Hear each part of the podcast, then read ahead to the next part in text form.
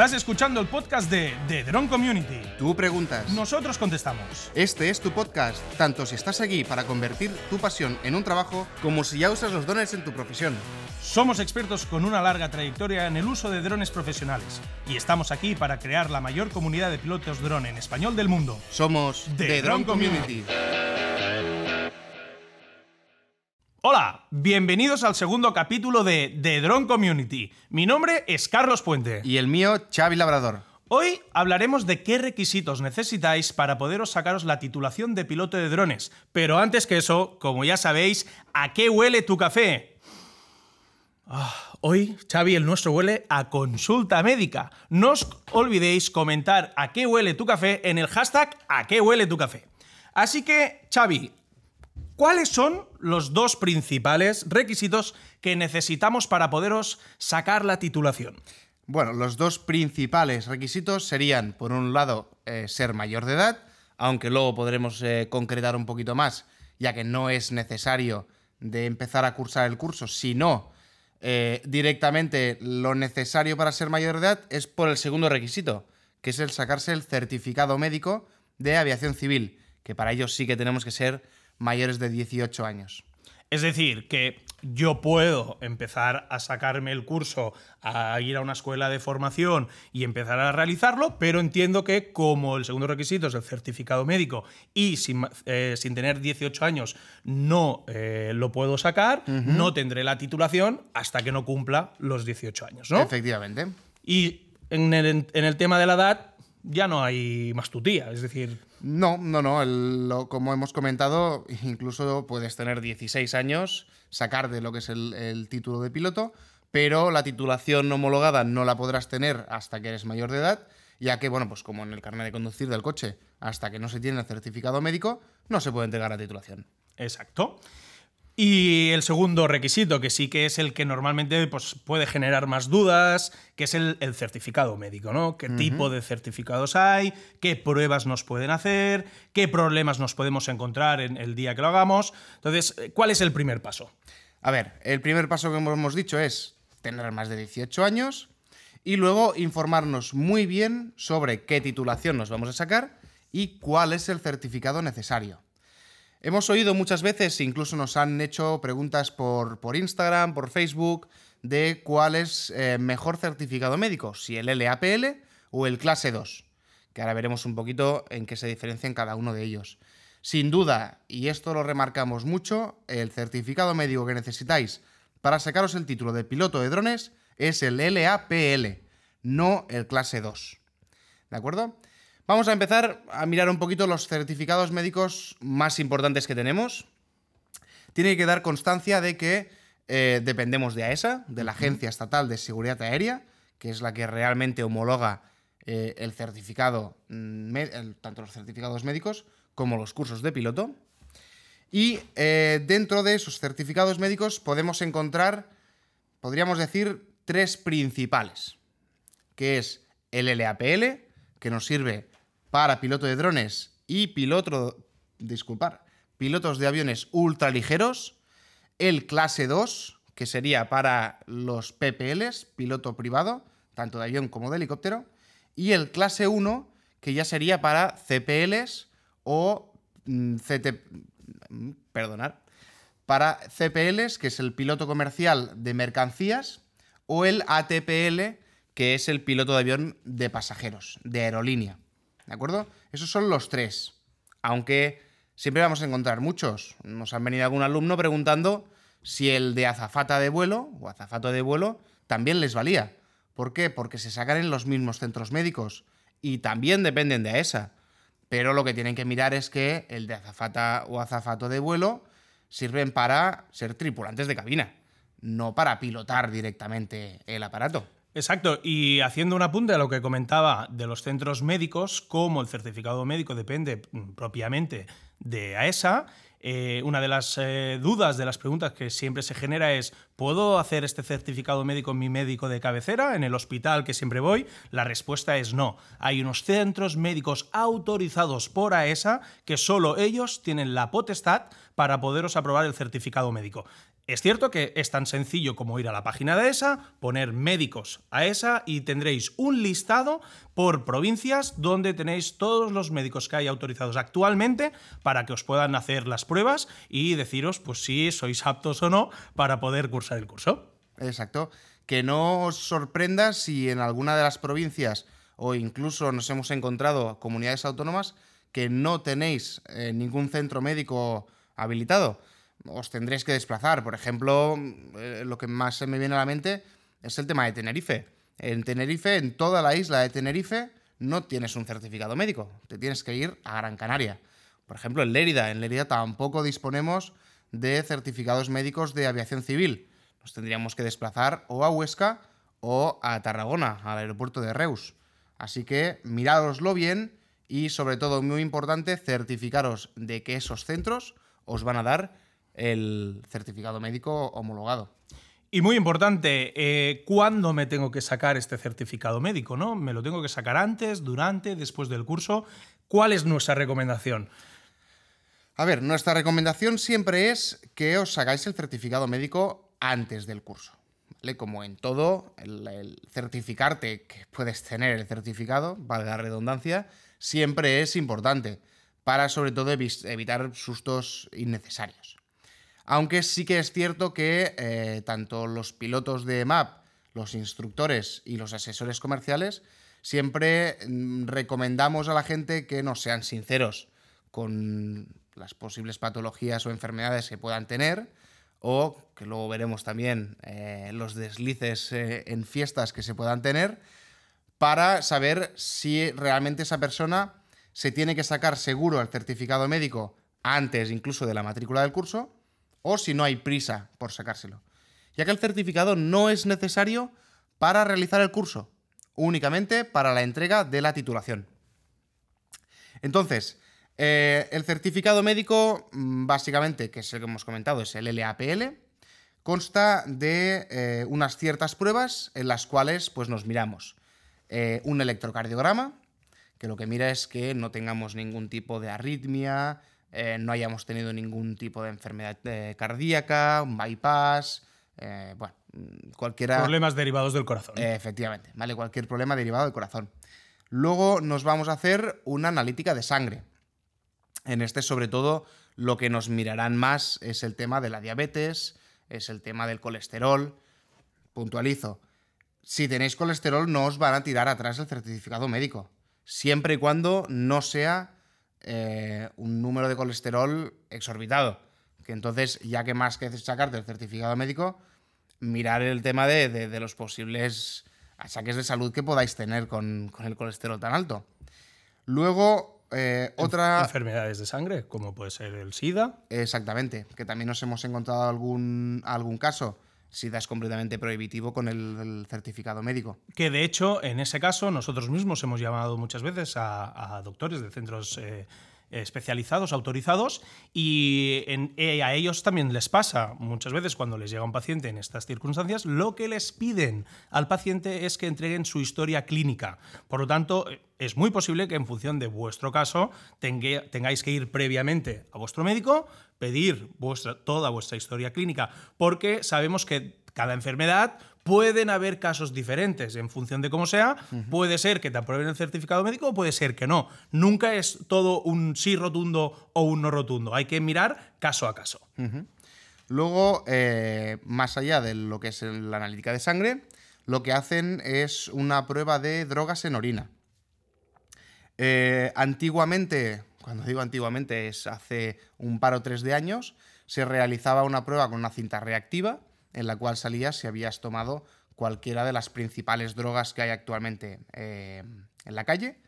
Pero sí que es cierto, y aquí hay que tener un poquito más de cuidado, ya que ahora las clínicas se están modernizando bastante y ya en cambio de ser tiras reactivas, están usando eh, unas centrifugadoras de orina en las cuales hacen una desgregación del líquido y son capaces también de ver problemas renales, problemas de vejiga, problemas en la propia orina, aparte también de las drogas.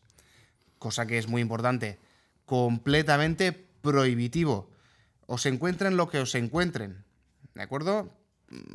sea importante que, se mire esto. ¿eh? Aseguraros, antes de hacer el certificado médico, estar limpios. Si sois asiduos, no pasa nada. Todo el mundo eh, ha ido a alguna fiesta, algún fin de semana, no pasa absolutamente nada.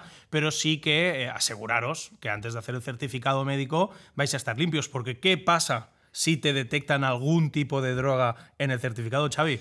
Pues mira, si te detectan algún tipo de droga, sea cual sea, tanto de las más leves como de las más, eh, digamos, fuertes, digamos así. digámoslo así, eh, el primer paso es denegarte automáticamente el certificado médico. Esto pasa a una base de datos directamente de AESA, por lo tanto no probéis de ir a otro certificado médico, a otra clínica, porque tendrán el historial de cada uno. Y eh, lo que se hace en este caso es eh, poner un, límite de seis meses en los cuales os vais a poder sacar el certificado médico otra vez, ¿vale? O sea, seis meses más adelante. Y dependiendo un poquito de eh, lo que os encuentren en orina, tendréis que ir obligatoriamente a un psiquiatra de aviación civil que estipule si realmente tenéis una adicción a esa, a esa sustancia estupefaciente.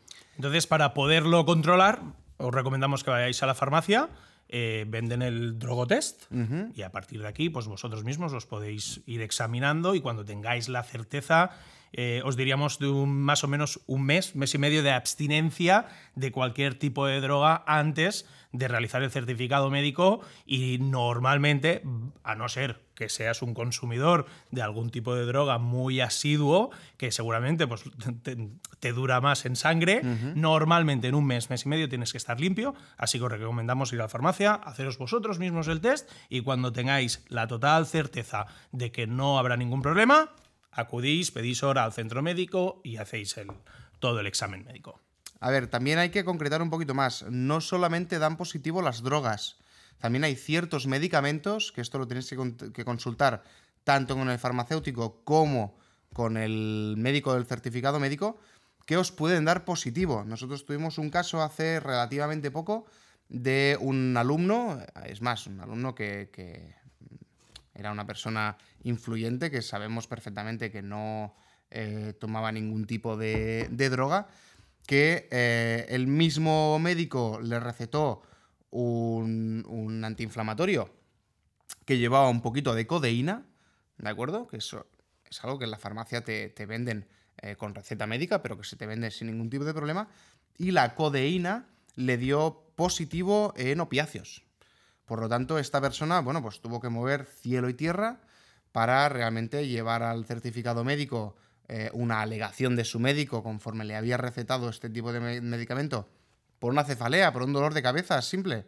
Pero claro que se lo había tomado la noche anterior, por lo tanto aún habían residuos en, en orina. Y bueno, pues como te comento, fue una odisea. Al final se lo acabaron quitando y se sacó el certificado médico. Pero no sé si eso estuvo dos o tres meses peleando con, con AESA, con los médicos de AESA, para conseguir el, el certificado finalmente. Así que vigilar mucho, tanto con las drogas, sobre todo, pero también con lo que vosotros no, se- no sepáis que puede dar positivo. ¿De acuerdo? Muy bien. Otra de las, eh, de las dudas, ¿no? Nos miran todos los sentidos, normalmente, pues, eh, que miran la vista, el oído. Sí, principalmente miran la vista y oído. Eh, el tema de la vista, vamos a empezar, no es restrictivo el tener miopía ni hipermetropía. Lo que sí que es bastante restrictivo es tener pérdidas de visión, pues un 50%, un 70% menos de visión en alguno de los dos ojos. Eso sí que nos va a generar un problema bastante importante.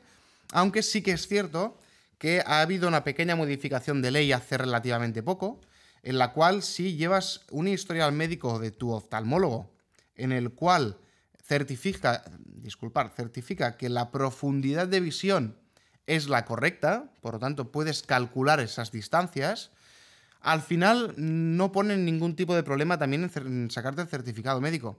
Incluso tuvimos un alumno hace poco que eh, tenía un 90% menos de visión en un ojo, prácticamente ciego de un ojo, pero sí que es verdad que mantenía esa profundidad porque eh, hacía mucho tiempo que tenía esta pequeña discapacidad y el cerebro ya había asociado adaptado. exactamente a coger esas distancias El oftalmólogo le, le emitió un, un informe conforme podía tener esa profundidad y al final le dieron el certificado médico, que la verdad es que a nosotros pues, nos sorprendió mucho y nos alegró, ya que el LAPL, como hemos comentado antes, también sirve para piloto de aviones y no tiene nada que ver pilotar un avión con pilotar un dron. Y es ahí un poco el- la dureza o la poca flexibilidad actual que hay en esta prueba, ¿no? Porque tener- tenéis que pensar que al final aún dependemos de las leyes de aviación, con lo cual hasta que no se logre ¿no? flexibilizar un poquito, eh, y separar lo que es el sector dron del sector de aviación, pues eh, no os sorprenda si tenéis alguna de estas eh, de estos problemas, ya sea de salud o, o- o por consumir según qué cosa, pues eh, que os digan que no. Eh, es lo que siempre nosotros comentamos a todos los alumnos que, que nos preguntan las perspectivas y lo que, lo- como lo comentaba ahora Xavi, ¿no? ya se ha creado una, una nueva ley donde ya contempla más escenarios. Eso lo que nosotros, eh, las conversaciones que hemos mantenido con AESA y lo que estamos viendo, es que va a seguir por ese camino, ¿no? Es decir, con eso ¿qué quiero decir, pues que quizá hoy te dicen que no, pero no quiere decir que de aquí a un año la ley cambie y puede ser que depende del tipo de diabetes que tengas, por poner un ejemplo, pues ya seas apto. ¿no? Entonces, también estar atentos a las nuevas leyes que van saliendo, porque cada vez más la ley contempla pues, más escenarios para todo el mundo dron. Vale, luego mm, un poquito para finalizar el tema de la vista, también está el tema del daltonismo. Pregunta muy frecuente que también tenemos, ya que hay mucha gente que, que padece pues de, digamos, de esta enfermedad. Más de lo que parece, ¿eh? De esta pequeña discapacidad. Eh, y, por ejemplo, mm, pues me pongo yo, ¿de acuerdo? Yo soy daltónico, eh, aparte tengo un grado de daltonismo mm, bastante importante y eh, lo único que tengo en mi certificado médico es que tengo restringido el vuelo nocturno. Que bueno, hasta la ley de 2017 no me importaba porque no se podía volar de noche. Ahora con la ley de 2017-2018 sí que se plantea ese espacio operacional, que ya lo veremos en, otro podcast. Pero eh, es la única restricción que tenemos. Os tienen que dar el certificado médico, porque incluso ya digo que yo en el mío eh, lo tengo estipulado. ¿Eh? El prohibido vuelo nocturno por eh, daltonismo. Pero ya digo que sería la, única restricción que, os podrían poner. Si por ejemplo os equivocáis y vais al clase 2, en cambio del LAPL, ahí sí que os lo denegarán, ¿vale? Mm, Directamente.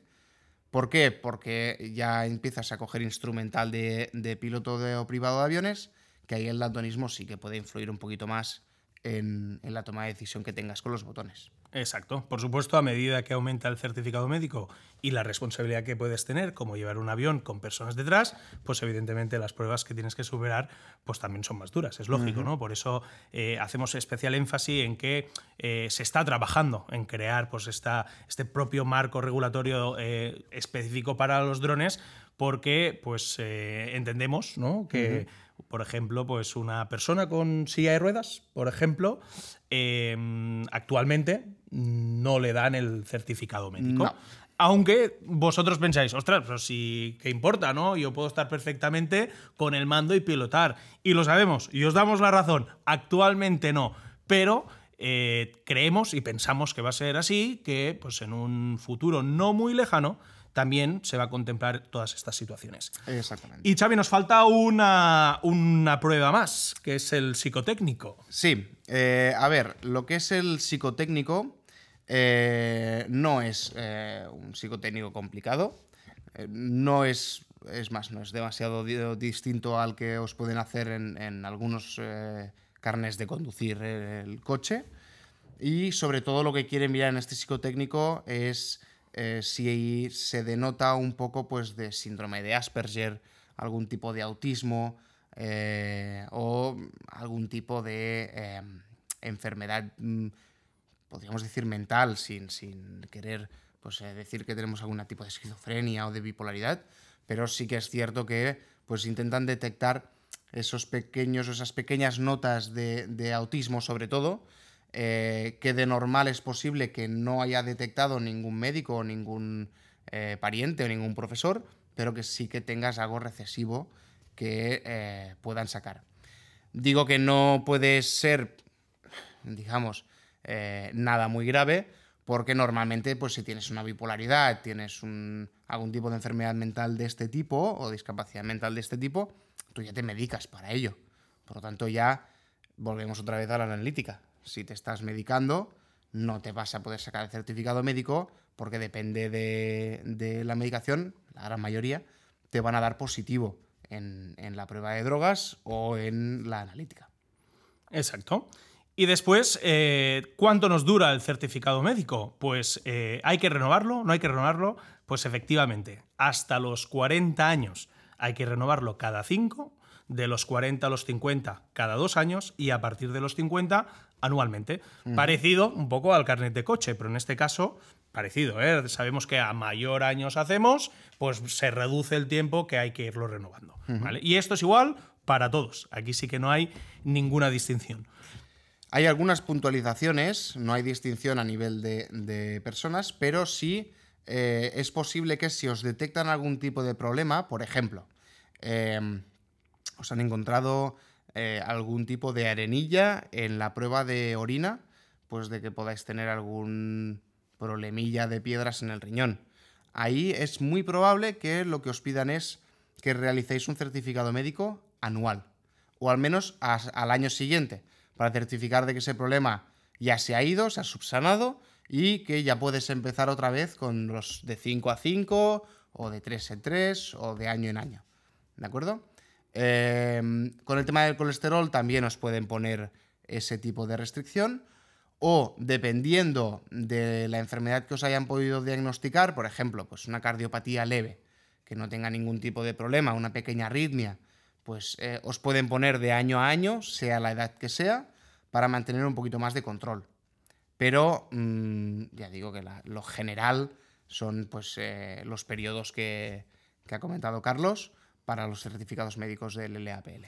De todos modos, eh, yo creo, Xavi, que toca tranquilizarles un poco, ¿eh? porque no es habitual, tampoco nos encontramos muchos casos que denieguen el certificado médico. ¿eh? Nosotros llevamos cerca de tres años titulando alumnos aquí en EMAP y es un tanto por ciento muy pequeño el que no le han aprobado.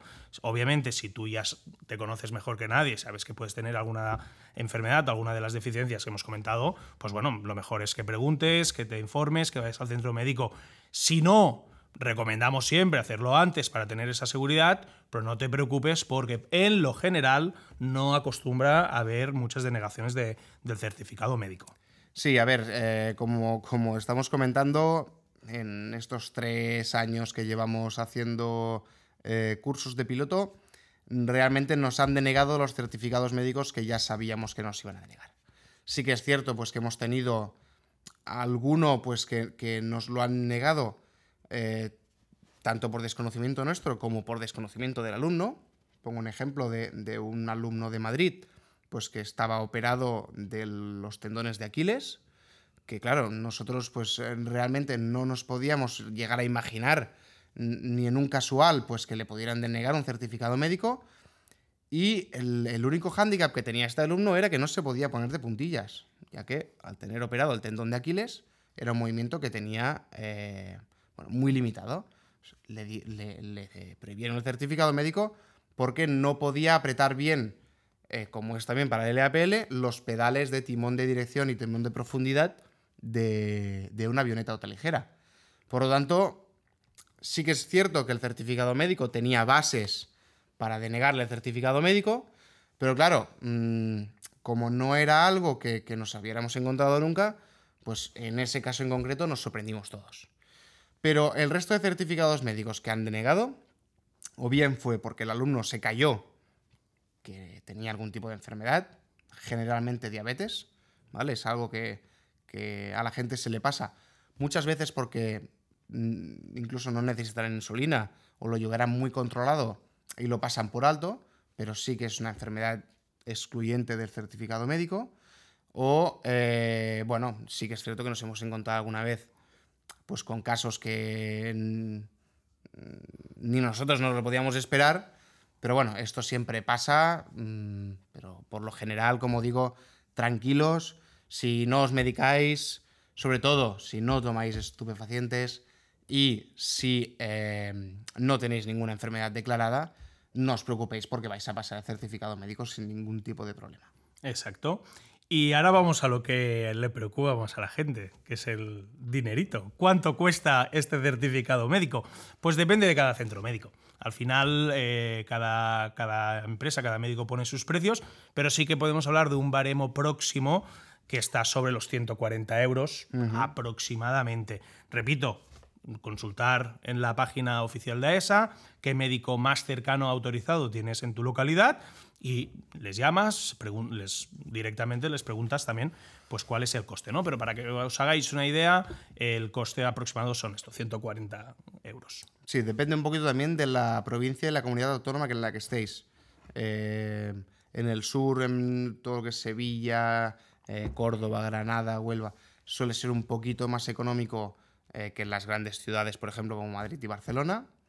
Pero. Eh, como la vida misma. Ronda aproximadamente, pues eso, entre.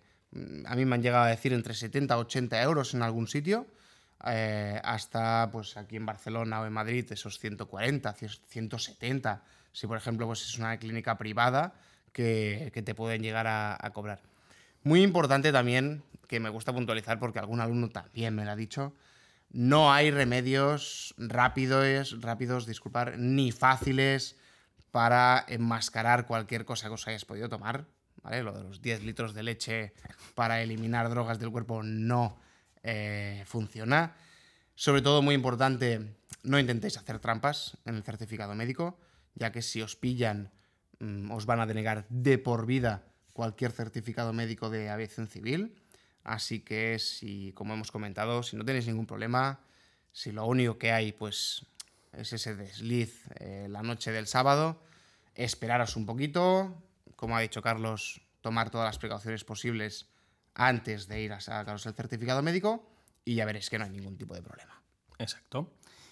Y finalmente, ¿no, Xavi? Tenemos, eh, para poder resumir un poco todo lo que hemos comentado, tenemos un vídeo de la doctora Carmen Reguán, donde os ponemos el link aquí abajo, o sea que vosotros mismos lo podréis eh, revisar, que os explica eh, con detalle pues, eh, lo que hemos explicado de qué es lo, que necesitas para el certificado médico, qué tienes que saber, qué van a hacer y finalmente pues, si te van a aprobar o no en función un poco de, tus casos. Sí, em, la doctora Carmen Reguant pues, es una de las directoras del centro médico del aeropuerto de Sabadell eh, aquí en Barcelona es, uno de los sitios a los cuales se puede, se puede ir a hacer el certificado.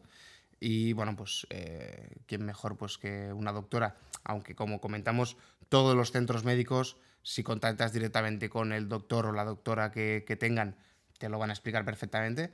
Pero bueno, mm, la doctora Rewan pues se, eh, se ofreció a poder realizar este vídeo para, para EMAP para que mm, bueno, pues todo el mundo pudiera oír de, la propia boca de un, doctor en, aviación civil, pues eh, de qué va un poquito el certificado médico, un poquito pues eh, lo que excluye, lo que no excluye, y, de esa forma pues también dejar a la gente más tranquila. Pues creo que con esto hemos concluido, ¿no? Si queréis recordar, dos grandes eh, requisitos, ser mayor de edad y certificado médico.